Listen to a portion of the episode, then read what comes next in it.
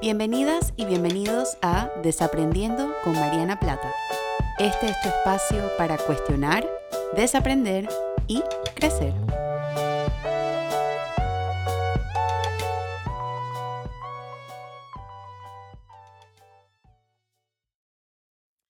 Hola a todas y a todos y bienvenidos a un nuevo episodio de Desaprendiendo. Mi nombre es Mariana y como siempre estoy súper contenta de poder compartir contigo un espacio más en tu semana con un nuevo tema para cuestionar, desaprender y crecer.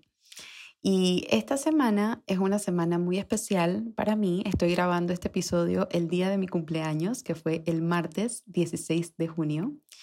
Y pensando un poquito en el tema en, pues, que iba a grabar para el podcast, normalmente grabo mis episodios entre lunes y martes, este, estuve pensando cómo quizás utilizar esta experiencia, utilizar esta fecha para hablar sobre un tema de, crecimiento emocional o que estuviera relacionado con el crecimiento emocional. Y el tema que se me ocurrió que creo que es lo que he estado pensando el día de hoy y he estado este, quizás pensando en estos últimos días o, a medida que pienso sobre mi cumpleaños aparecen estas preguntas, que es, ¿qué podemos aprender del pasado? Eh, a mí me encantan mis cumpleaños, soy de las que le encanta celebrarlos, soy de las que le encanta hacer algo al respecto, este, por las condiciones de la situación actual, pues no pude hacer eh, nada grande, porque nadie puede hacer nada grande en este momento, pero eso no ha quitado que me haya sentido muy acompañada y, querida por mis seres queridos. Y eso también me ayuda un poquito a pensar sobre lo que han sido estos últimos años de mi vida. Este, que suena como una pregunta súper grande y profunda, pero yo creo que es importante, creo que a veces los cumpleaños remueven cosas en la gente porque representan eso, o sea, representan, es como alguien me, me, me felicitó y me dijo, felicidades en tu año nuevo personal.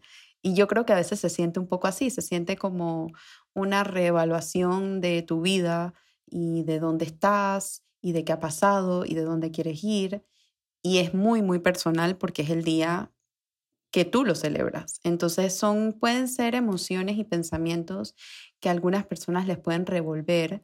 Em, y en mi caso, pues creo que por la naturaleza de mi trabajo y por la forma en la que he llevado mi vida, siempre me gusta aprovechar esta fecha para pensar un poquito qué ha, qué ha dejado, qué ha pasado y aprender y desaprender también para seguir creciendo. Entonces me gusta usar ese día un poquito como una brújula de dónde estoy, de dónde he estado y de dónde quiero estar. Y por eso pensé en el episodio de esta semana un poquito vinculado a eso sin que sonara como algo muy personal mío, este, pero sí conectado con, con estas emociones que estoy sintiendo y con esta fecha tan especial que estoy conmemorando particularmente el día de hoy.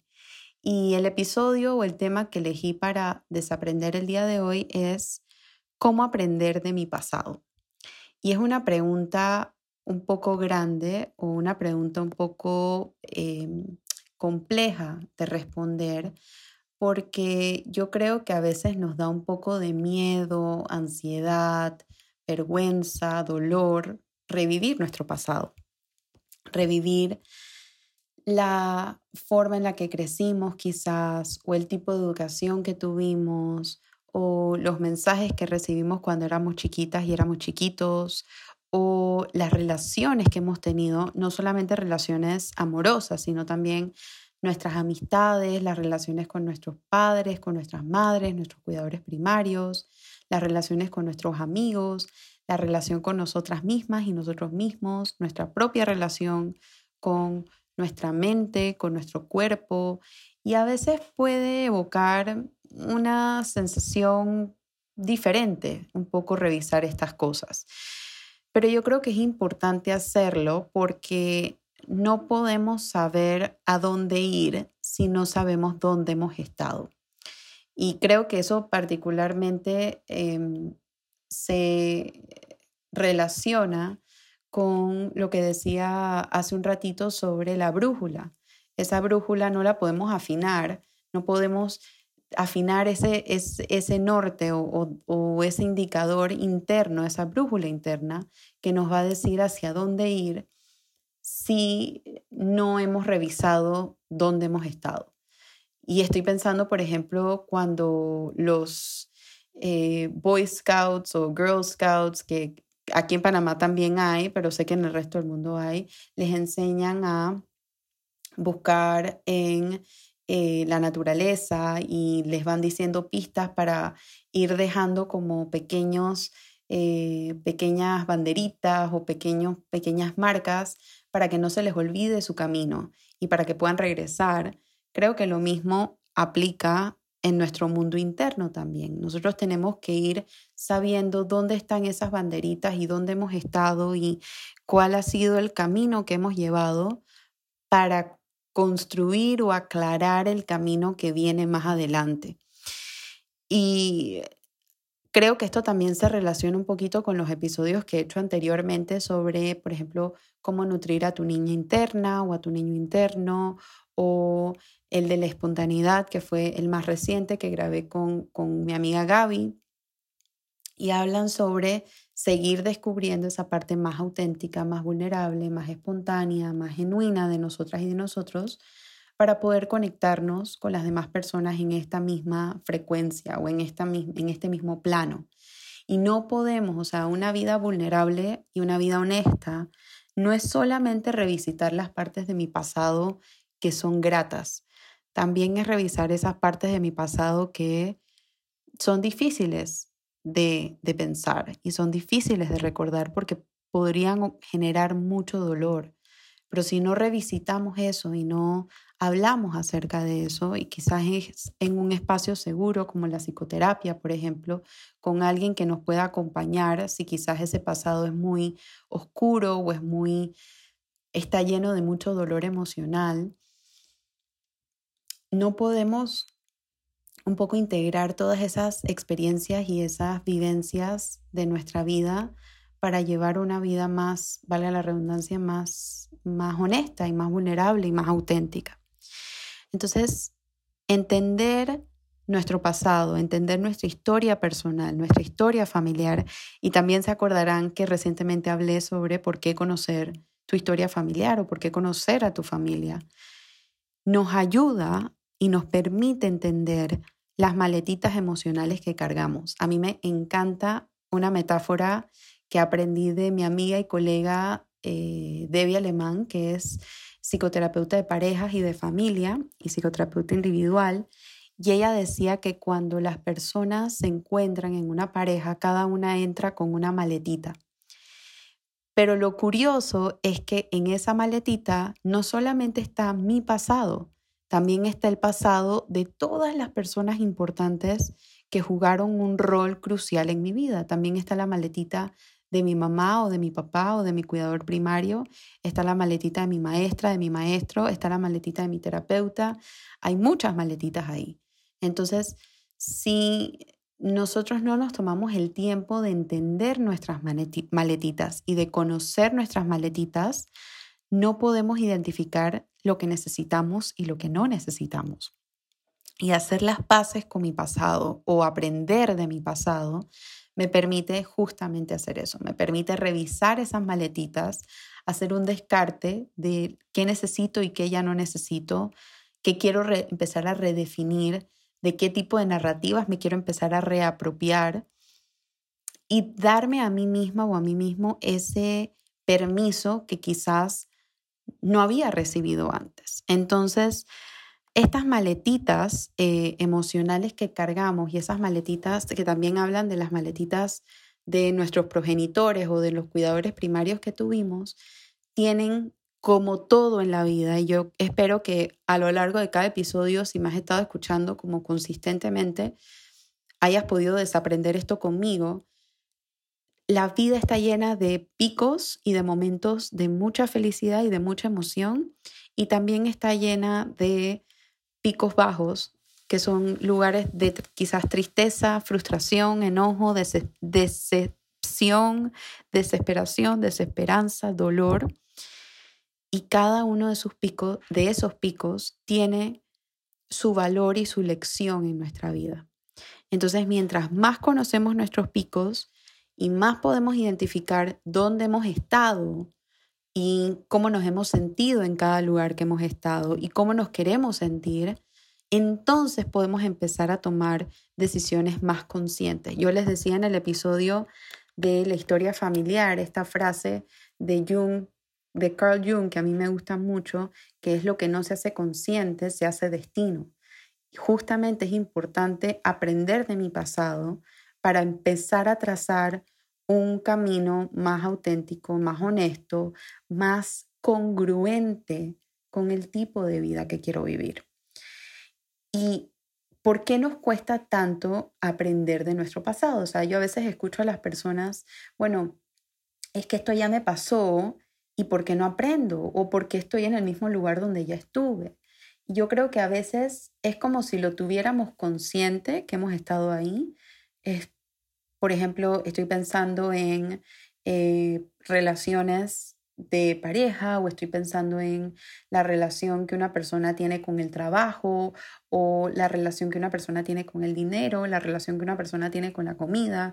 Y es como que saben que eso está ahí, pero no han hecho el duelo no han procesado todas las emociones que evoca reconocer que eso es parte de tu pasado. Y yo creo que a veces lo hacemos de una forma para protegernos. Acuérdense que el objetivo de todo esto no es juzgar de, ay, lo hice mal o lo hice bien. Para mí esas palabras, aparte de que son contraproducentes, casi que yo no las uso en mi vocabulario cuando estoy hablando de temas emocionales porque no está bien o está mal, es. Yo creo que nos cuesta entrar en nuestro pasado y nos cuesta pensar sobre la relación con nuestros cuidadores primarios, sobre la relación que hemos tenido con la comida, sobre nuestras relaciones pasadas, sobre eh, la relación que tenemos con el éxito y con el fracaso. Yo creo que a veces nos cuesta entrar y pensar sobre estas, estas áreas de nuestra vida porque aparecen muchas emociones que no nos gusta sentir aparece la vergüenza, por ejemplo, y si se acordarán, tengo un episodio acerca de la vergüenza y si la vergüenza tiene lugar en nuestra vida o no, pero aparece, aparece la culpa. ¿Por qué no hice esto? ¿Por qué sí hice esto? ¿Por qué elegí esto? ¿Por qué no elegí esto? Aparece la tristeza también, aparece el dolor. Es, a veces doloroso revivir el pasado, es a veces muy doloroso revisitar esas partes de mi vida con las cuales o en las cuales he trabajado arduamente para superar, entre comillas, o manejar o sobrellevar, que no quiero estar pensando en eso. Em, y a veces también puede evocar mucho enojo, enojo de cómo quedé en este lugar, por qué estoy aquí, cómo, cómo tomé estas decisiones em, que en este momento de mi vida quizás no tomaría. Entonces, con todo esto que les estoy diciendo, yo creo que es importante pensar por qué nos cuesta revisitar el pasado, porque si no pensamos en esto y no pensamos en alguna de las emociones que vamos a revivir también, no podemos adentrarnos a realmente revisar esa maletita y de hacer un, un, un ejercicio para limpiar y para liberar y para descartar esas cosas que ya no necesitamos y esas cosas que ya no nos hacen tanto bien. Entonces, ahora que ya sabemos cuáles emociones podrían salir cuando revisitamos nuestro pasado, yo creo que es importante reconocer algunas de las herramientas o empezar a hablar acerca de algunas de las herramientas que podemos utilizar para contrarrestar esas emociones. Entonces yo no estoy diciendo que tú no te vas a sentir, tú no vas a sentir dolor, da dolor. Y ahora un poquito compartiendo mi, mi parte de la vulnerabilidad y conectándolo con todo el objetivo y mi intención de este episodio, en el día de mi cumpleaños yo veo hacia atrás y veo muchas cosas hermosas, veo muchas cosas lindas, muchas cosas de las cuales me siento muy orgullosa y de las cuales vale la pena celebrar y también veo mucho dolor y veo fracasos y veo dificultades y veo conflictos y veo diferencias y veo tristeza y eso igual es parte de mi historia. Y la razón por la cual puedo decirlo e integrar esa parte de la historia de la forma en la que la estoy integrando ahorita mismo es porque aplico estas herramientas. Entonces, una de las primeras, y yo creo que no va a sorprender que yo lo diga, porque siempre la menciono, o trato de mencionarla siempre, es la autocompasión. Poder mirar hacia atrás y decir, bueno, ¿sabes qué? Me equivoqué, soy humana, fracasé, soy humana, eh, manejé esto de la forma en la que quizás no, es, no era tan sana, soy humana. Ahora, ¿qué hago con esa información? Entonces, el mirar hacia atrás con autocompasión es la primera parte de la historia. La segunda parte es tomar responsabilidad de mi vida y decir, ahora que ya yo sé todo esto, ¿cómo me esfuerzo para llevar una vida más congruente conmigo misma y más congruente con el tipo de persona que soy y el tipo de persona que quiero ser? Otra herramienta súper importante es la empatía. Y la empatía no solamente con nosotras mismas que y nosotros mismos, y eso entra dentro de la autocompasión, sino también la empatía con las personas de nuestra vida. Yo mencioné en un post reciente que hay, algunas, hay algunos pensamientos y sentimientos que pueden coexistir. Yo puedo sentirme muy lastimada por algo que hizo mi cuidador primario o que hizo mi mamá o que hizo mi papá o que hizo alguien de mi vida y puedo también tener la empatía de entender que esa persona tiene su propia historia familiar que lo llevó a tomar esa decisión o tomar esa reacción. Esto no aplica para temas de violencia ni temas acerca de agresión, eh, porque yo creo que eso es, eso es algo que muy personalmente cada quien elige si quiere entender o no, y eso es totalmente respetable, pero lo digo más en temas de malentendidos o comportamientos o actitudes o cosas que me dijeron que me lastimaron o cosas que hicieron que me lastimaron emocionalmente y tratar de entender, bueno, esa persona también tuvo una crianza y también tiene una maletita.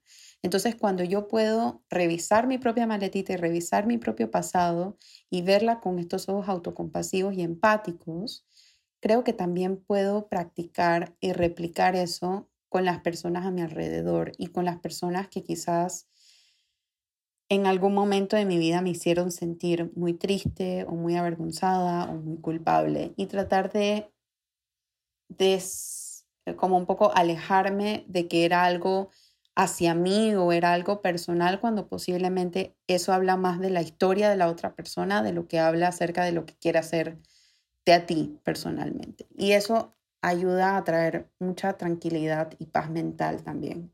Ese no estar cargando con ese resentimiento y ese enojo, que no es olvidar, pero es un poco aceptar, como decía en el episodio con Stephanie Essenfeld sobre la aceptación radical, aceptar que eso pasó y decidir qué tipo de vida quiero llevar ahora que tengo ese conocimiento. Entonces, esa autocompasión me permite a mí ganar empatía también con las otras personas y ganar empatía con que cada uno trae una maletita diferente, algunos más pesadas que otras, eh, algunos más revisadas que otras, algunos con un zipper quizás que es mucho más fácil de abrir que otras, pero indudablemente todos tenemos una maletita.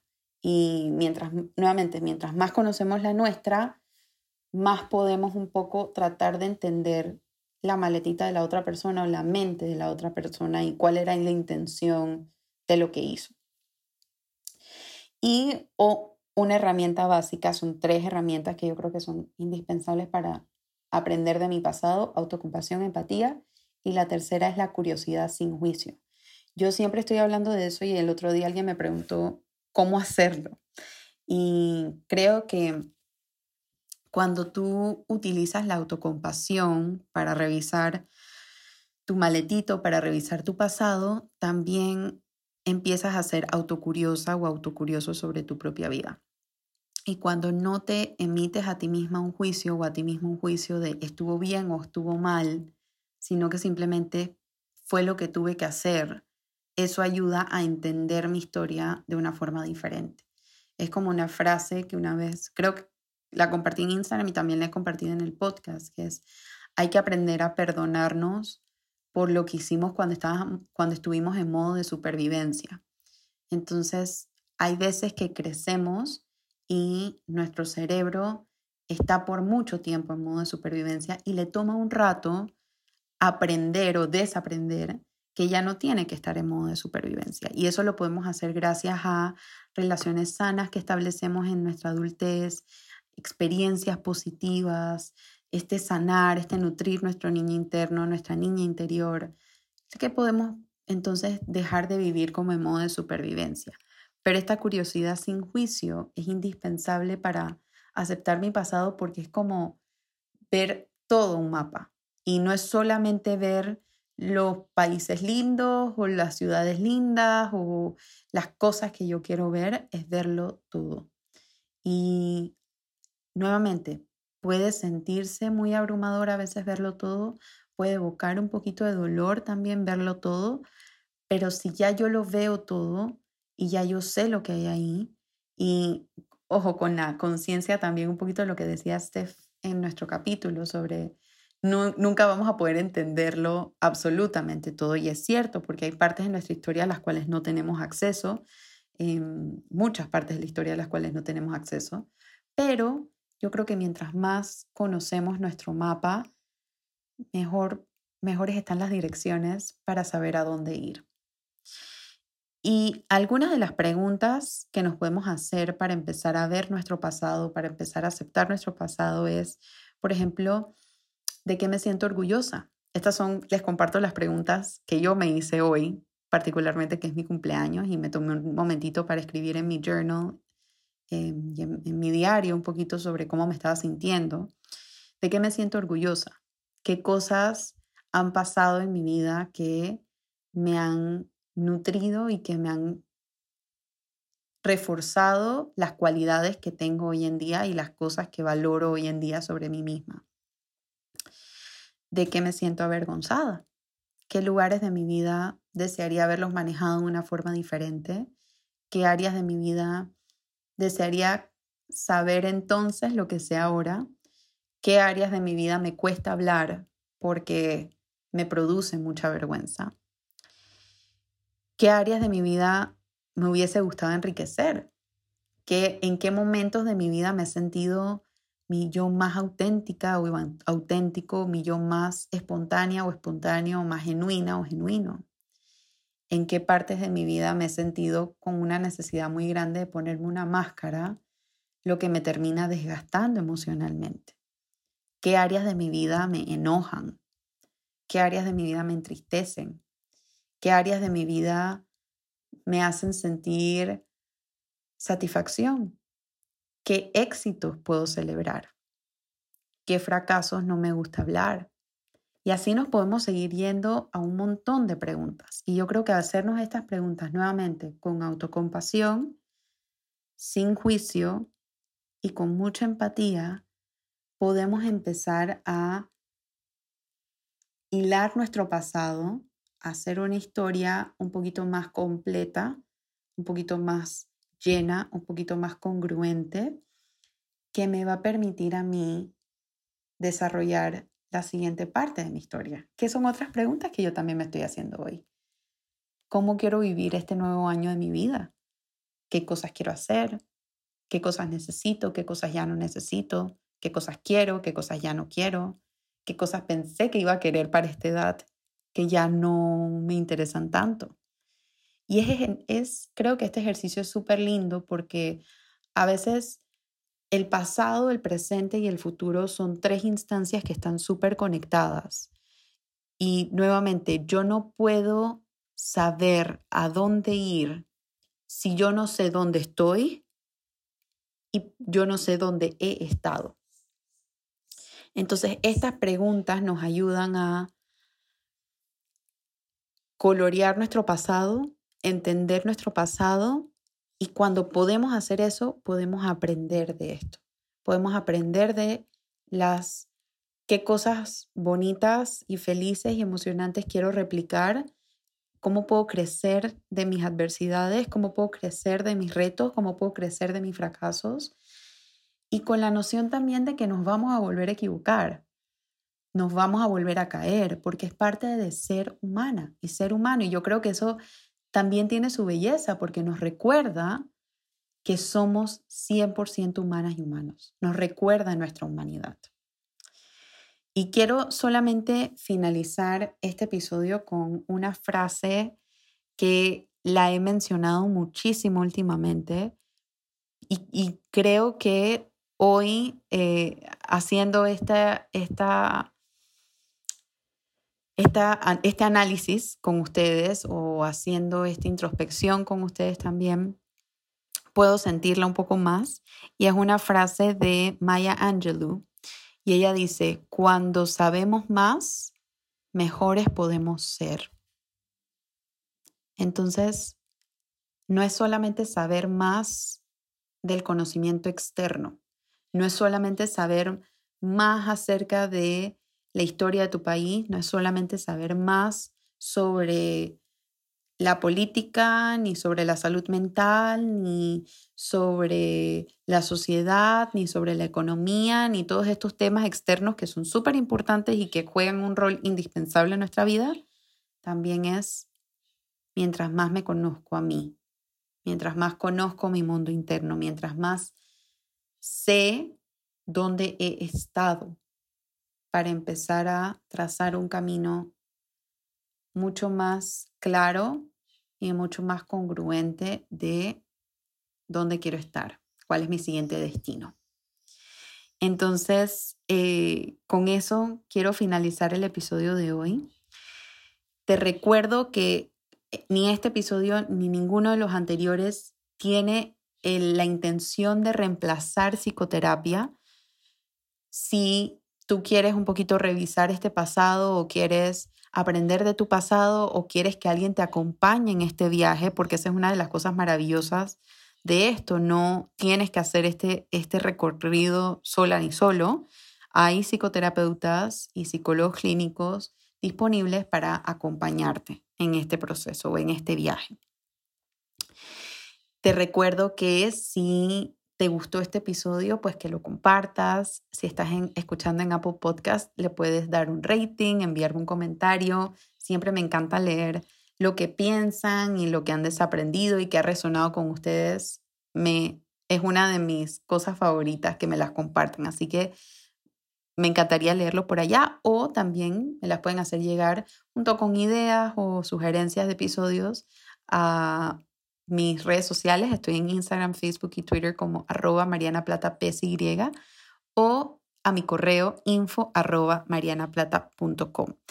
Y te recuerdo que en mi página web y en mi link de Instagram, marianaplata.com, te puedes suscribir a mi newsletter semanal que sale todos los viernes, donde comparto mis perlitas de vulnerabilidad y un poquito lo que he estado desaprendiendo en la semana. Así que Muchísimas gracias por estar conmigo una semana más, esta semana, que es una semana súper especial para mí. Y te agradezco mucho que me hayas dado permiso de salir en tu semana y de salir en tu día y que hayas invertido este tiempito para escucharme. Lo honro y lo recibo con un corazón abierto. Así que muchísimas gracias. Y te recuerdo que te sigas cuidando, sigas cuidando tu salud física y tu salud mental para cuidar de los tuyos también. Esto es un recorderis de que no estamos solas ni solos, estamos juntas y juntos en esto y tenemos que cuidarnos. Así que sin más, me despido y nos vemos la próxima semana con un nuevo episodio para cuestionar, desaprender y crecer. Chao.